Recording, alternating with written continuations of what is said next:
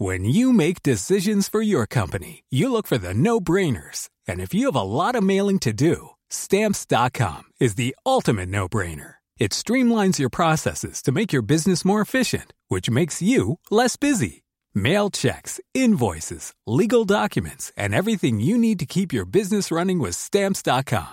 Seamlessly connect with every major marketplace and shopping cart. Schedule package pickups and see your cheapest and fastest shipping options from different carriers. With rates up to 89% off USPS and UPS rates. And with the Stamps.com mobile app, you can take care of mailing and shipping wherever you are. Make the same no-brainer decision as over 1 million other businesses with Stamps.com. Sign up with Code PROGRAM for a four-week trial, plus free postage and a free digital scale. No long-term commitments or contracts. That's Stamps.com. Code Program. Février. Place des fêtes, Antoine Dabrowski.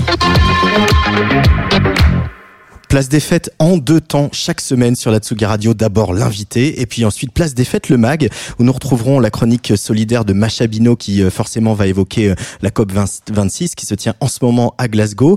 Macha Bino, la rédactrice en chef de notre partenaire le mouvement Up. On parlera littérature aussi avec Nicolas Jalaja, notre libraire des cahiers de Colette qui vient euh, avec le premier roman de l'Argentine Mariana Enriquez, notre part de nuit aux éditions du sous-sol. Et puis on adore hein, parler d'images à la radio. Alors je recevrai euh, dans quelques minutes le journaliste et photographe Christophe Crenel qui a shooté euh, la nouvelle scène musicale aux quatre coins de l'Hexagone. De magnifiques photos hein, de Stupéflip, Clara Luciani, Jeanne Haddad, Voyou et j'en passe qu'on retrouve dans Big Bang, Musicien du Nouveau Monde, un livre qui vient de sortir aux éditions Braquage. Petit point agenda maintenant, du 15 au 27 novembre entre Paris, Pantin et Montreuil, c'est le retour du festival Les Femmes s'en mêlent, conduit avec passion et détermination hein, depuis 1997 par Stéphane Amiel. À l'affiche, euh, entre autres, Brisa Rocher, Dob St. Jude, Laura Cahin, Les Vulves Assassines, l'explosive Tracy de Ça, La Battue, Caron ou encore MZA. Un festival devenu euh, itinérant lui aussi, hein, comme le Pitchfork entre le Supersonic, Point éphémère, Petit Bain, la Marborie, les Trois Baudets ou encore la Maroc. Femme toujours, ce soir, à main d'œuvre à Pantin, c'est la soirée Women Beats, euh, des soirées qui sont devenues au fil du temps un véritable programme d'accompagnement artistique pour aider à l'émergence et à la professionnalisation des artistes féminines dans la musique actuelle. Au programme à partir de 19h30, La Perla, Charou en DJ set, Nyariu qu'on adore sur Tsugi Radio et aussi Frida en live. Et enfin c'est moi maintenant qui vous donne rendez-vous, rendez-vous demain soir en direct de la Casbah à partir de 20h30, euh, émission spéciale pour fêter la sortie du premier album de l'attachant trio Omar Junior, interview et concert à suivre sur Tsugi Radio, bien sûr.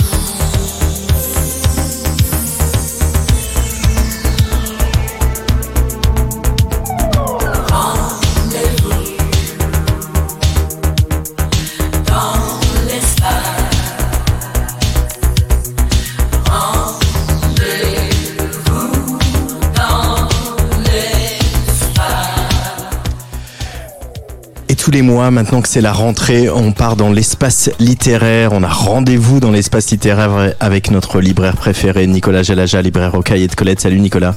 Bonsoir Antoine.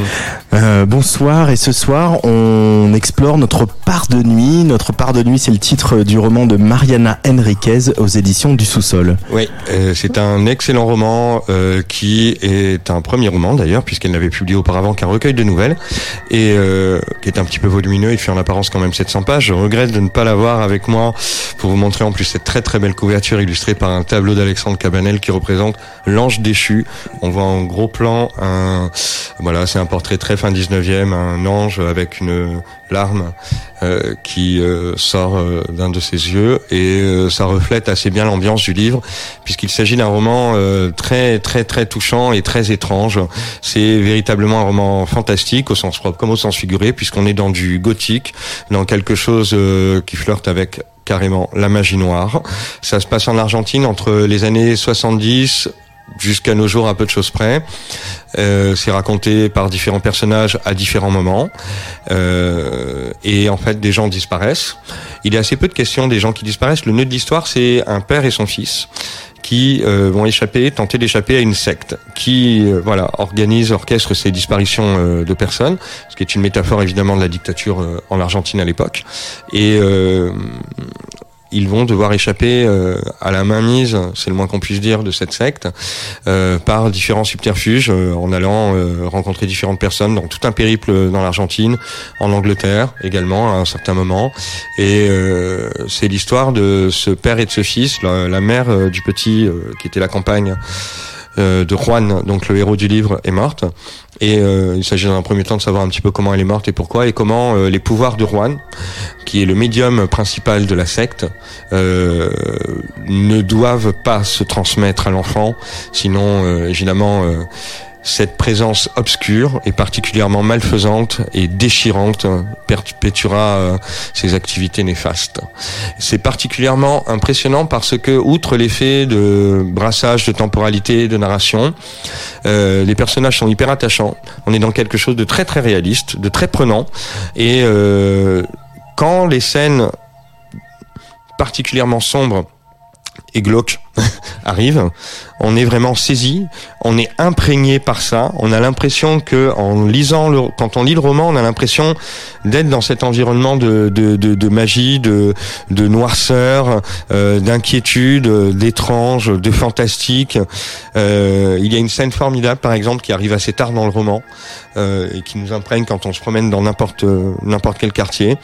Une journaliste enquête euh, sur le gamin et essaye de le retrouver à un moment alors qu'il est planqué, etc., quelque part. Et en fait, du fait du sort qu'a lancé le père, elle ne retrouve pas la maison. Elle a un plan, elle a des indications, il y a un quartier à explorer, et à chaque fois, elle croit arriver au bon endroit, elle n'est pas au bon endroit. Euh, c'est le décalage permanent entre la réalité et euh, ce qui en est vécu, ressenti. C'est extrêmement, euh, voilà, c'est très fort et voilà, c'est très fort, c'est très sombre, c'est du Stephen King en mieux, c'est du Donatart ou du ou du Cormac McCarthy en mieux. voilà, c'est un des meilleurs romans que j'ai lu ces derniers mois.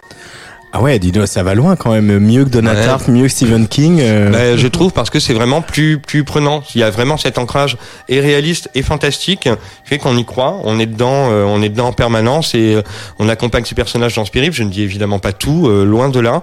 vraiment, il y a des images très violentes, il y a des images très sensuelles et très sexuelles et très fortes également. il y a vraiment tout ce qui compose notre part de nuit qui est exploré dans ce dans ce roman. Notre part de nuit, donc un, roman, euh, un premier roman de l'écrivaine argentine Mariana Enriquez. C'est aux éditions du sous-sol et c'est la recommandation du mois de Nicolas Jalaja, libraire au cahier de Colette. Mariana Enriquez. Merci Nicolas, on se retrouve au mois de décembre. Avec plaisir, quand tu veux.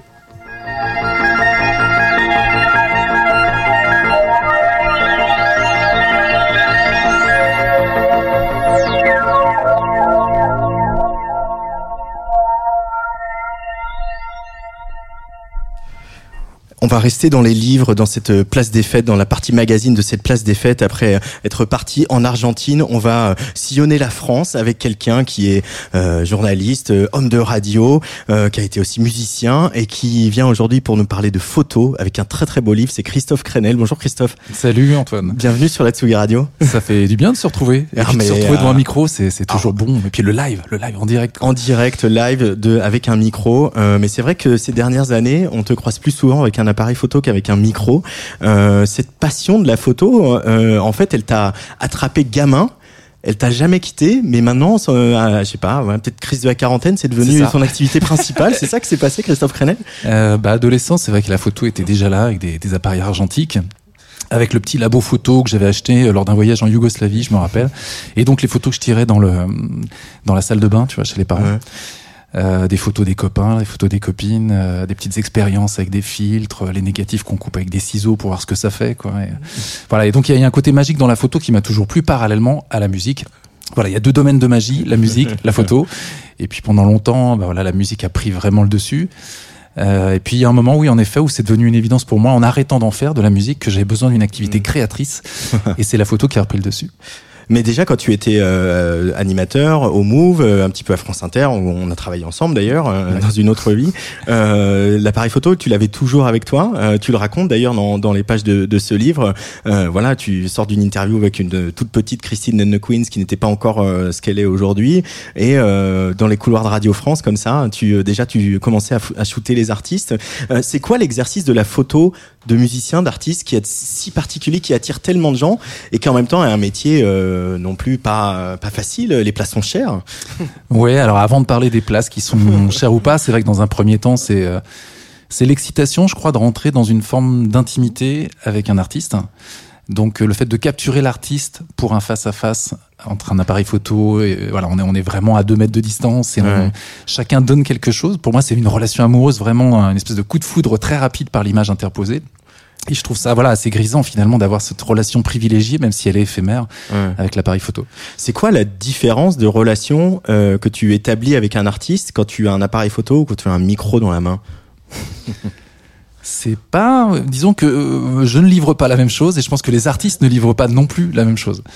Euh, quand on est au micro, oui, on a, on a quand même cette habitude de la conversation, même si euh, c'est le jeu aussi, et, et tu le sais bien Antoine, de réussir à obtenir des choses qui ne sont pas euh, aller chercher des choses un petit peu, Ouais. euh, voilà, qui, qui, qui sortent un petit peu du cadre.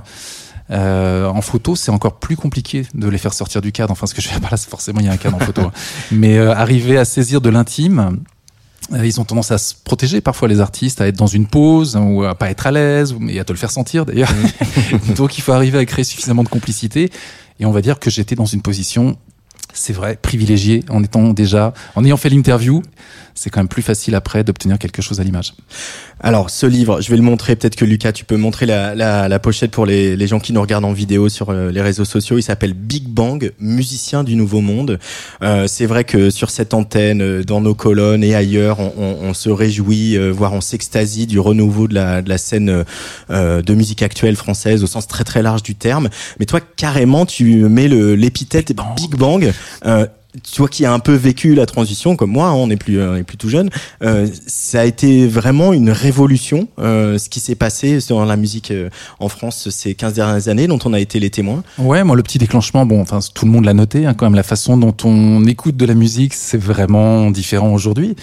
Euh, la façon dont on la vit, bon, alors on, on savait hein, depuis un petit moment que la façon de la faire aussi était différente. Il y a plus d'outils pour de la faire, euh, pour pour en faire facilement sans avoir des studios énormes, etc. Mais avec l'arrivée du streaming, avec l'arrivée euh, d'internet. Euh, voilà la façon dont on écoute, dont on consomme la musique, même si le mot consommation est un petit peu, euh, un petit peu crispant, euh, fait que les artistes ont dû eux aussi s'adapter et je pense fabriquer un nouveau monde, c'est-à-dire un monde où la communication fait partie de la, de la démarche artistique.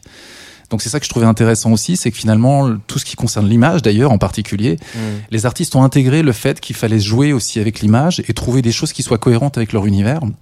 Et moi je trouvais ça intéressant justement de de me confronter à des gens qui ont une autre approche euh, de la façon dont on, on fait parler de leur musique. Euh, mais c'est aussi un, un, peu un miroir aux alouettes. Il y en a qui se qui se brûlent les ailes des artistes. Euh, je vais pas citer de nom, mais euh, tu veux dire que dans les gens qui sont dans le bouquin, il y en a qui n'ont pas d'avenir? Non, mais il y en a qui il y en a qui font des ratés, il y en a qui font des buzz, il y en a qui c'est c'est c'est long à maîtriser aussi déjà l'image d'artiste et ce qu'on veut projeter oui. sans sans les réseaux sociaux. Et en plus de ça, il y a une parano complète par rapport à l'image. C'est devenu un truc de fou, quoi. C'est-à-dire que Aujourd'hui, quand on est photographe, voilà, pour les photographes qui, qui m'écoutent euh, sauront de quoi je parle, mais ceux qui ne connaissent pas bien ce milieu, c'est quand même très compliqué aujourd'hui de, de faire des photos d'artistes. C'est-à-dire qu'il y a un entourage qui verrouille de plus en plus euh, l'accès aux artistes, que ce soit dans les concerts, que ce soit pour obtenir une session, etc. C'est, mm. ça devient vraiment très, très, très, très compliqué. Il y a une paranoïa, comme si on volait l'âme des artistes. Mais c'est surtout qu'ils ont envie de contrôler la façon, la vitesse à laquelle les images vont circuler. Alors, ce qui est paradoxal, c'est que par contre, tout le monde est avec un iPhone et fait des photos de loin dans les concerts. c'est comme s'il y avait en gros la, la trash photo d'un côté, et par contre, tout ce qui est censé être un petit peu classe et qualitatif, il y a une espèce de contrôle extrême, extrême sur l'image. Oui, voilà. Bah, les, les, gens ne le savent pas toujours, mais c'est vrai que nous, quand on va en, festival, il y a des, il y a ce qu'on appelle les conditions photo mm. euh, auxquelles ont droit, euh, voilà, les journalistes, les photographes, euh, mais aussi les, voilà, les gens, les gens de la télé, les JRI, etc. Où il y a selon les artistes, selon les shows, on a droit à filmer le premier morceau, deux morceaux, trois morceaux, euh, ou pas du tout. je me souviens d'un, d'un des vieilles charrues mythiques où Étienne Dao avait interdit toutes les photos. donc il y avait une espèce de, de, de grève des photographes où il y avait une photo de tous les appareils photo euh, sur la, mm, la mm, prairie mm. Euh, en une de, de West France. Que pour revenir à toi, Christophe Crenel, euh, ce choix de l'indépendance aussi, du coup, d'être d'être photographe, d'être photographe dans un milieu où euh, bah il y a de moins en moins de magazines musicaux, euh, il y a cette euh, prévalence des réseaux sociaux qui vous prend beaucoup de place aussi. Euh, quelques années après, tu tu le regrettes pas? Mais alors pas du tout, parce que c'est vrai que tu me tu me demandais mais comment comment tu es parti sur cette voie, ce qui est quand même assez surprenant. C'est vrai que j'étais avant plutôt dans le milieu, voilà, des médias, la radio, etc. Euh, moi, je, je, vais vers les, là où je sens qu'il y a de la liberté. Et même si euh, cette liberté, parfois, en effet, elle est contenue aux abords des crash barrières, enfin, c'est pas tout le temps facile, en effet, de, de se frayer un chemin, il y a quand même possibilité de faire encore plein plein de choses, de provoquer des rencontres.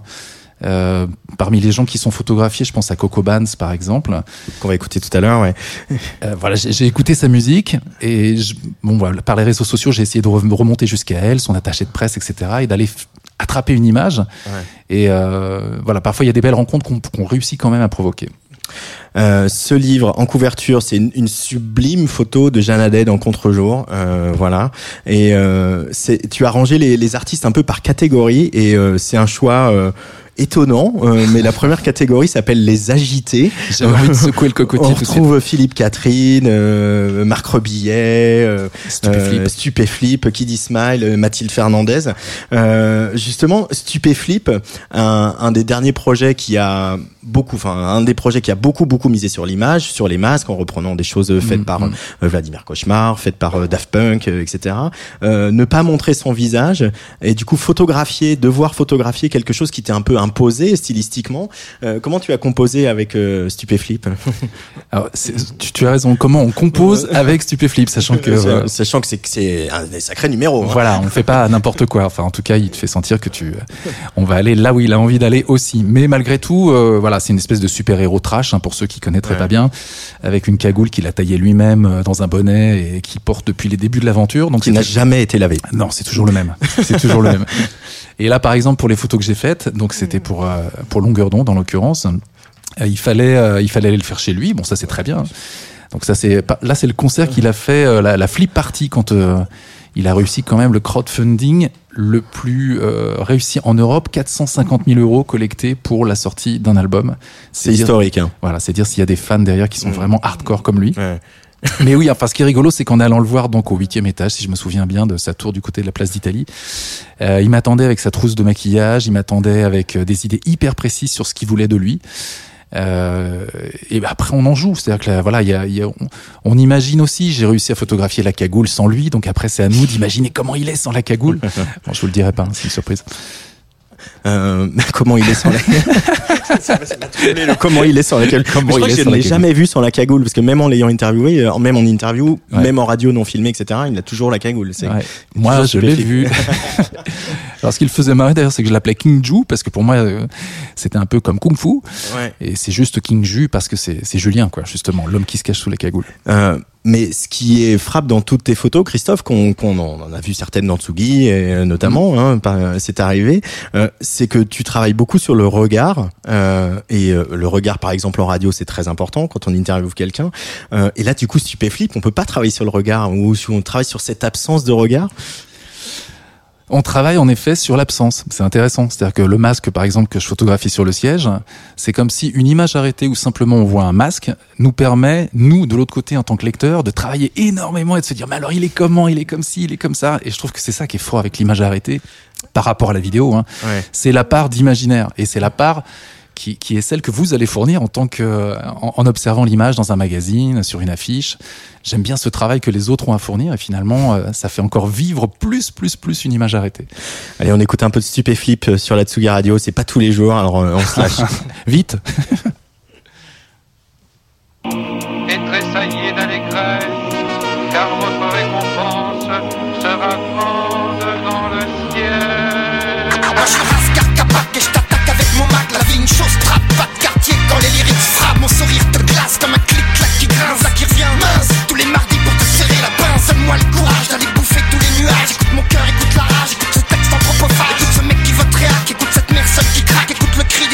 quand on les enfouit dans un sac. On revient fier, tapis dans l'ombre pendant des millénaires. Ses poumons t'éclairent comme le DF nucléaire. Alors ferme ta gueule, les argémiones marchent seuls. Pas de meuf, pas de taf, pas de bouffe, c'est bien casse-gueule. Je me calmerai jamais, sur la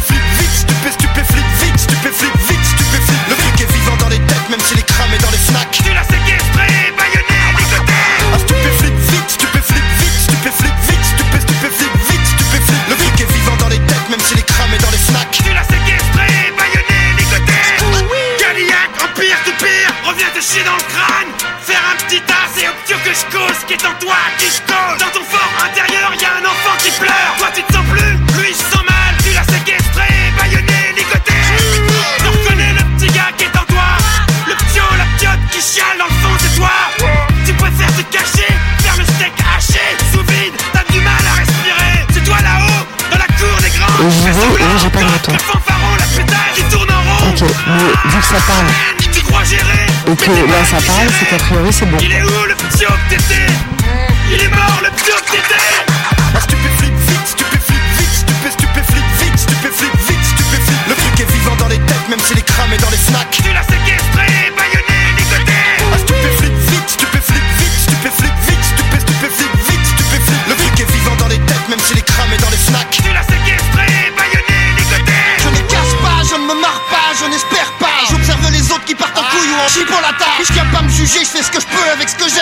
C'est pas le carnaval des enfoirés ni Augustin le Grand. 4 par 4, je découpe mes rêves avec un cimetière. Moi les petits chats, tu les espoirs avec un lance-pierre Mais tout, j'ai pas fait tous les trucs que j'aurais dû faire. J'ai fait mes 60 prières par terre dans la poudrière. Full sentimental, j'étais souvent cherché. Mais où es-tu? Où sont les utopies? Où sont les éveillés? Où sont les belles dames, les belles âmes? Où sont les cérébrés? Ras le bol d'être tout seul, je suis fatigué d'expliquer. Utopiste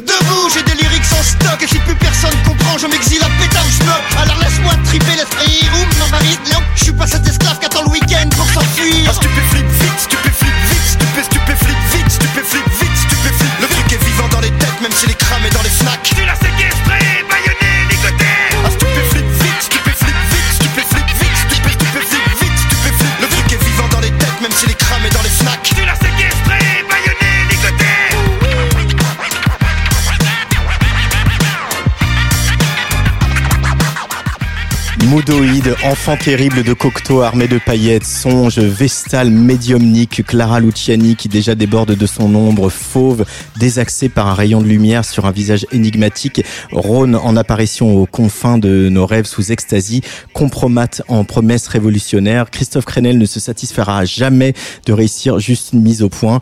La netteté est loin de ses ambitions puisque lui-même trouble tout ce qu'il touche. Il cherche évidemment ce même trouble dans ses sujets. Bien sûr, peut-être certains et certaines d'entre vous auront reconnu la plume euh, si euh, poétique de Didier Varro qui a préfacé Big Bang, musicien du Nouveau Monde, le livre de Christophe Crenel aux éditions Braquage. Euh, c'est vrai que bon, Didier c'est un, c'est un ami commun, euh, mais il a su aussi euh, mettre des mots sur les photos. Euh, c'est pas un exercice si facile que ça de, de mettre des mots sur les photos, de parler de photos à la radio, etc. Euh, toi, c'est un exercice qui t'amuse en tant que journaliste justement de, de, de d'écrire aussi d'écrire sur des photos? Euh, ah, je pense que les, les gens ont pas forcément, enfin souvent quand on va voir une exposition photo, finalement, euh, rares sont les, les commentaires. Ouais. On a souvent, je sais pas, Milan 2014, et à partir de ça, c'est à nous de nous faire un film.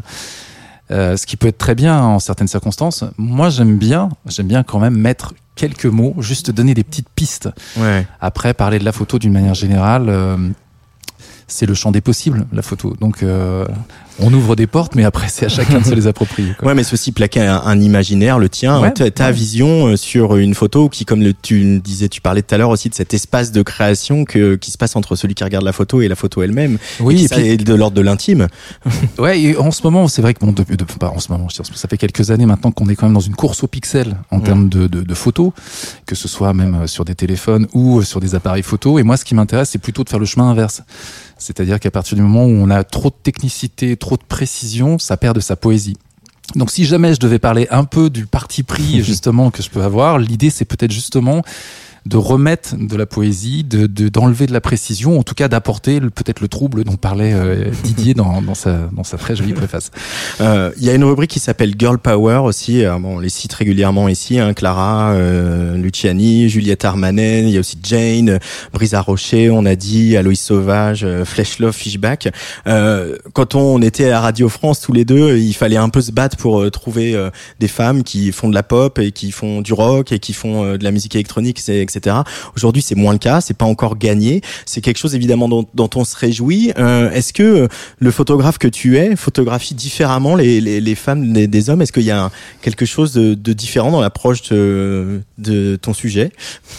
Ah, il peut arriver que je sois, euh, que je tombe sous, sous le charme, non, oui, il peut, y- il peut y avoir cette dimension-là, c'est sûr. Après, pour rebondir sur ce que tu dis, moi je trouve qu'en effet, les femmes, tu disais, elles sont pas encore à la hauteur. Moi, je trouve que celles qui Ah non, je disais, je disais, Ah, pas à la en- hauteur en c'est- termes en termes de représentativité Voilà. Vraiment, je, je ne dirais jamais ça. Non, ce que je veux, ce que je veux dire, c'est que j'ai l'impression au contraire qu'elles sont euh, leaders, moi, aujourd'hui. Ouais. Dans le sens où elles revendiquent des choses encore beaucoup, beaucoup plus fort. Elles avaient, c'est vrai qu'il y avait un, un retard de, de liberté d'expression sans doute et plein de choses à rattraper et à dire. Ouais. Ce qui fait qu'aujourd'hui, leur parole, elle est d'autant plus forte par rapport à des projets peut-être euh, masculins qui semblent un peu plus classiques d'une certaine façon parce qu'on a déjà entendu euh, cette parole. Quoi. Mais même en termes d'esthétique, hein, c'est, c'est- elles sont carrément, euh, c'est dans l'innovation, dans l'hybridation, dans faire tomber les frontières, etc. Ouais. Elles, elles vont plus loin, plus fort que les mecs Mm, aujourd'hui, mm, les mm, femmes. mm. Euh, est-ce que tu euh, dois, connais bien la musique des artistes que tu photographies ou est-ce que tu, tu essaies d'y aller à l'aveugle? Comment comment travaille un photographe euh, qui s'est spécialisé dans des photos de musiciens et de musiciennes? Alors la plupart du temps, je vais quand même vers des artistes que j'aime ou dont j'apprécie euh, la musique, la sensibilité. Après, il y a forcément des découvertes aussi pour moi puisque voilà, je suis photographe officiel parfois sur certains festivals. Donc j'ai forcément pour mission de photographier euh, tous les artistes qui sont sur scène. Et il y a aussi une part de découverte. Donc la plupart du temps, j'essaye quand même d'écouter un peu la musique de l'artiste avant de me retrouver devant la scène. Mais oui, parfois, bah, non, il y a des artistes que je ne connais pas, certains pour lesquels je vais avoir des coups de cœur, et d'autres, euh, bon, euh, peut-être que esthétiquement il se passera quelque chose, mais ce sera pas forcément ma cam. Euh, Il y a une rubrique aussi qui euh, voilà qui nous parle et voilà bah, tous ces gens ont leur euh, rond de serviette euh, à Tsugi Radio, c'est Electro Kids où toute la scène électronique française, il y a The Blaze, euh, Vitalik évidemment, les Shoes, euh, Rhône et, d'autres. Euh, il y a eu un- une vraie transformation de la scène électronique qui euh, s'est saisie justement du live et de la scène, qui euh, propose souvent des choses scénographiques euh, très fortes. Euh, mais est-ce que ça c'est pas une contrainte pour les photographes justement d'avoir trop de scénographie euh, imposée quand on est euh, au pied de la scène? Au tout début de la scène électro, enfin au tout début, ne remontons pas non plus à la préhistoire, mais c'est vrai qu'il se passait pas grand chose finalement. Je me souviens de Vitalik en plein jour, sans, sans avec Voilà. deux spots et euh, Voilà, exactement. C'était énorme, hein, mais il y avait deux spots. Ouais. Donc pour les photographes, c'était un petit peu, euh, ouais, c'était c'était un peu une purge. Euh, bon, les choses ont vachement changé. C'est vrai qu'aujourd'hui, euh, le light show est, est souvent euh, le complément de la partie musicale. Ça devient, voilà, c'est un ensemble, c'est un, un son et lumière finalement la, la, la techno en, en live. Et non, non, c'est c'est vachement intéressant. Alors on se retrouve souvent avec un type de photo. C'est vrai qu'il y a énormément. Là, tu, tu es sur les photos de compromat par exemple. Il y a beaucoup de contre-jours. Sur les euh, Il y avait quasiment pas de face hein, sur ce concert. voilà, sur les lives électro. Alors il y a eu un effet de mode aussi hein, qui fait que souvent sur scène aujourd'hui on a les artistes éclairés par derrière, donc on se retrouve avec de très belles silhouettes. Par contre on devine vraiment on devine le visage des artistes.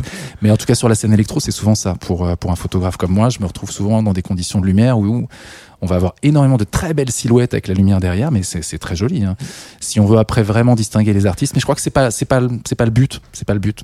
L'idée, c'est d'avoir quelque chose. C'est ce que je souligne d'ailleurs dans mon- ma petite tête de chapitre. C'est plutôt d'avoir une forme de, de poésie numérique. Donc, c'est de rester assez onirique dans, dans ce qu'on va voir, ces, ces, projections derrière. Et puis, finalement, la silhouette de l'artiste suffit. Quoi. Euh, pour parler un tout petit peu technique, argentique ou numérique, Christophe Crenel? Il y a des vrais puristes, des vrais ayatollahs de l'argentique. Non, mais c'est génial. Je- Moi, c'est vraiment peu importe le flacon pourvu qu'on ait l'ivresse. Donc, euh, numérique, euh, argentique, pff, peu importe quoi. Euh, pourquoi pas même faire des photos avec un téléphone portable? C'est pas un souci. On peut faire des choses magiques avec un téléphone portable aussi. Euh, tout ça pour dire que oui, je suis principalement en numérique, Mm. mais que j'ai quelques boîtiers argentiques que j'utilise dans d'autres circonstances parce que c'est pas la même, c'est pas le même tempo.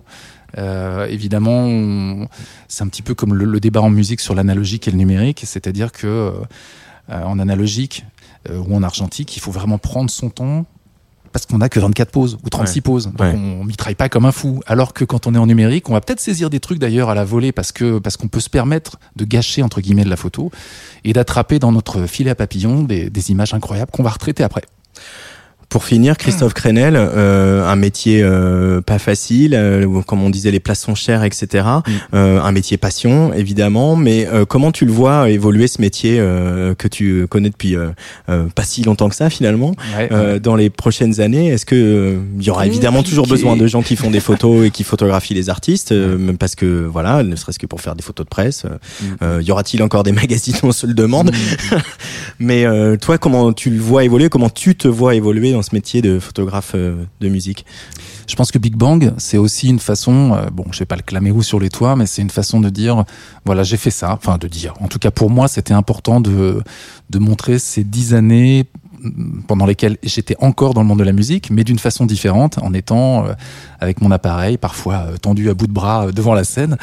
En espérant qu'il y ait le point. voilà, exactement. Mais bon, j'avais envie de prendre date d'une certaine façon et de m'accorder la liberté maintenant de faire d'autres choses. Ouais. Donc, il y aura toujours des photos de concerts, des photos d'artistes, mais j'ai envie d'aller sur d'autres terrains, peut-être plus reportage. Après, je dis ça, c'est- pas facile hein, tout ce que je raconte là, mais en tout cas, j'ai envie d'aller vers des choses, euh, peut-être plus de photographie de rue ou même des sujets, des sujets magazines qui me permettent de voyager et de capter euh, la même peut-être énergie, le même mouvement qu'on retrouve très spontanément dans la musique. Big Bang, musicien du Nouveau Monde, le livre de Christophe Crenel aux éditions Braquage, comme on fait euh, dans les vraies radios que nous sommes. Euh, ça coûte 30 euros en librairie. Voilà, c'est un très très bel ouvrage, je le remontre, avec cette magnifique photo de Jeanne euh, que voilà, je vais peut-être faire encadrer pour chez moi, parce que c'est quand même vraiment très très beau. Voilà, j'ai une petite requête. Euh, On se quitte avec Coco Benz, un petit, deux- ton deuxième choix pour cette émission, Christophe. Ouais, c'est une fée pour moi, c'est un elfe. Ouais. Quand je l'ai rencontré, donc je la connaissais pas. Je veux l'interviewer parce que j'ai adoré le morceau qu'on va écouter dans un instant. Et je me dis, mais qui se cache derrière ce morceau euh, sublime avec la voix de Von Porquerie qui fait penser un peu à du Gainsbourg? Et là, je tombe sur un elfe, une américaine installée à Paris, euh, avec une joie de vivre, un enthousiasme, qui parle de choses terribles dans ses chansons, de séparation, de tromperie, et qui en même temps arrive à magnifier tout ça. Et dans la foulée, j'ai cinq minutes pour faire des images à la fin de mon interview, et j'arrive à saisir une image dans un reflet à la gaieté lyrique. Et voilà, c'est mon elfe, elle apparaît en double dans le, dans le livre.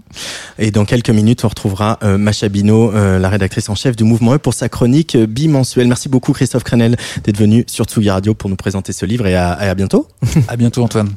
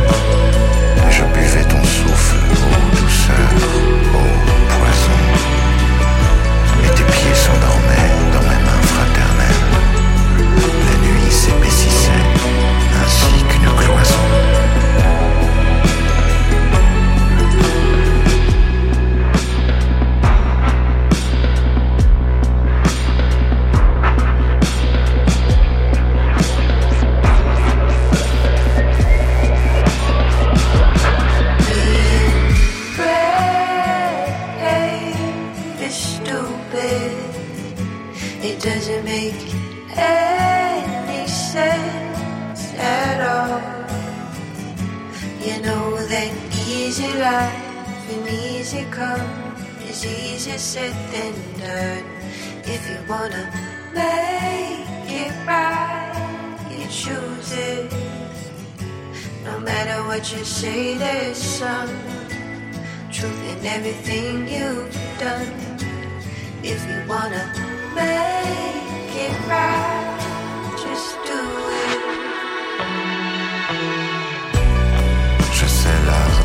les minutes heureuses et revis mon passé blotti dans tes genoux.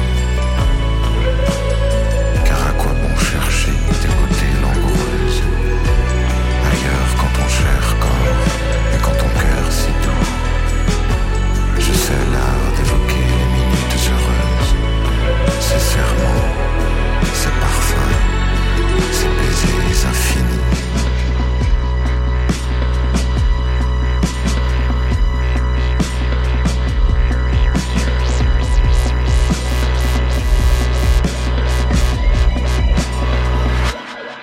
La fée, la petite elfe euh, trouvée par euh, Christophe Crenel, Coco Benz à l'instant sur Tsugi Radio, Being Brave is Stupid.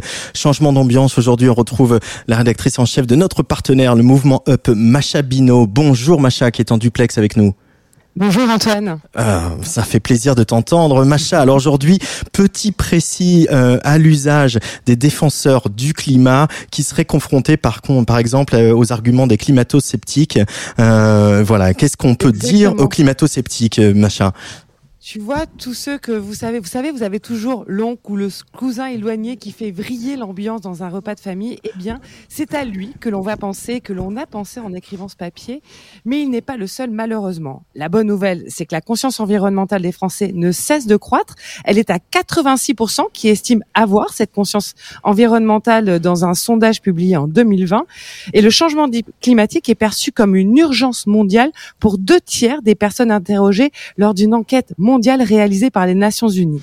Malgré tout, il reste encore des irréductibles qui doutent que les activités humaines soient la cause des déséquilibres actuels. Alors là, on va vous donner trois arguments scientifiques pour pouvoir les opposer. Et tu vas jouer donc, Antoine, l'oncle ou euh, le cousin, toujours un peu ambivalent sur ces sujets. Je la sentais venir celle-là. Alors, Macha, mais le climat a déjà changé avant, pourquoi s'inquiéter? Alors oui, le climat change constamment. Nous savons que le climat altère entre, alterne entre période glaciaire et interglaciaire, c'est-à-dire un peu plus chaude, tous les 100 000 ans. Cependant, l'ordre de grandeur et de vitesse actuelle de changement n'est pas du tout le même. On a un changement de 5 degrés sur la dernière euh, ère glaciaire qui a, il a donc fallu 10 000 ans pour ça. Aujourd'hui, le changement climatique dont parlent les scientifiques s'étend sur à peine 300 ans. On parlait de 10 000 ans avant. hein. Là, c'est 300 ans, soit une vitesse de changement 30 fois plus rapide qui ne laisse donc pas le temps aux écosystèmes de s'adapter. Mais bon, oh Macha, on s'inquiète pour les animaux et les plantes, mais ils peuvent bien s'adapter tout de même. Oui, si elles ont le temps, et vous comprendrez le pont que je suis en train de faire. Il y a déjà eu cinq grands événements d'extinction de masse dans l'histoire de la Terre, la plupart du temps causés par un changement climatique rapide, c'est-à-dire à cause de nous. Lorsque le changement climatique est trop rapide, les espèces n'ont pas le temps de s'adapter, les extinctions sont donc inévitables. Les espèces animales qui ont normalement des tactiques pour s'adapter et modifier leur rythme de vie, type l'hibernation, la reproduction, la migration, sont déjà impactées par le réchauffement climatique et ce changement, s'il se poursuit, peut être dramatique. Les chercheurs parlent déjà d'ailleurs d'une sixième extinction de masse en cours. C'est 75% des espèces animales qui sont vouées à disparaître durant les siècles à venir si le réchauffement climatique se poursuit. Cette perte massive de la biodiversité pourrait à terme menacer la survie de l'espèce humaine. Alors pour ceux qui allument la radio euh, en ce moment, je précise que je suis dans le rôle du euh, vieux tonton qui croit pas euh, au, au au changement climatique. Climato-sceptique, ouais. Voilà. Chez moi, il fait froid et il pleut. Alors bon, Alors oui, la plupart des gens font une énorme confusion entre le climat et la météo. Lorsque nous cherchons des preuves du réchauffement climatique, nous devons rechercher de nombreux indicateurs di- différents. Bien qu'il soit naturel de commencer par les températures de l'air, un examen plus pr- approfondi doit être aussi complet que possible. Taux d'enneigement, fonte des glaces, température de l'air au-dessus de la Terre et dans la mer doivent être pris en compte. Certains signes sont perceptibles comme des séche- sécheresses anormales dans certaines régions du globe des pluies diluviennes ou bien encore des inondations dans d'autres situations. Ce qui est admis dans l'ensemble de la communauté scientifique, c'est que la température moyenne de notre planète a augmenté de 1 degré depuis 1850 et celle de la France depuis 1, de 1 degré 5. Ce réchauffement climatique, directement aux lié aux activités in- humaines, euh, s'intensifie et influence le climat sur tous les pays du monde. Allez, bisous la famille et surtout bonne soirée Antoine. Voilà, euh, révisons un peu les arguments. euh, les fêtes de Noël approchent, il va falloir expliquer un certain nombre de choses. Exactement. Et peut-être qu'on peut aller aussi s'inspirer euh, de toutes euh, ces associations et ces ONG qui sont en train de, de faire pression auprès de nos dirigeants en ce moment même euh, à Glasgow pour euh, la COP 26. Merci beaucoup Macha Bino, rédactrice en chef du mouvement 1 Up. On se retrouve euh, dans 15 jours sur Tsugi Radio. Avec plaisir, à bientôt. À bientôt. Merci à Lucas Gulot et Luc Leroy, l'équipe de Tsugi Radio. Rendez-vous donc demain à la Casbah dans le 11e avec Omar Junior à partir de 20h30. Et dans quelques instants, le temps qu'on remette euh, tous les streams dans l'ordre, la techno puissante au Roland Indus de notre résident No One Famous. Bye bye.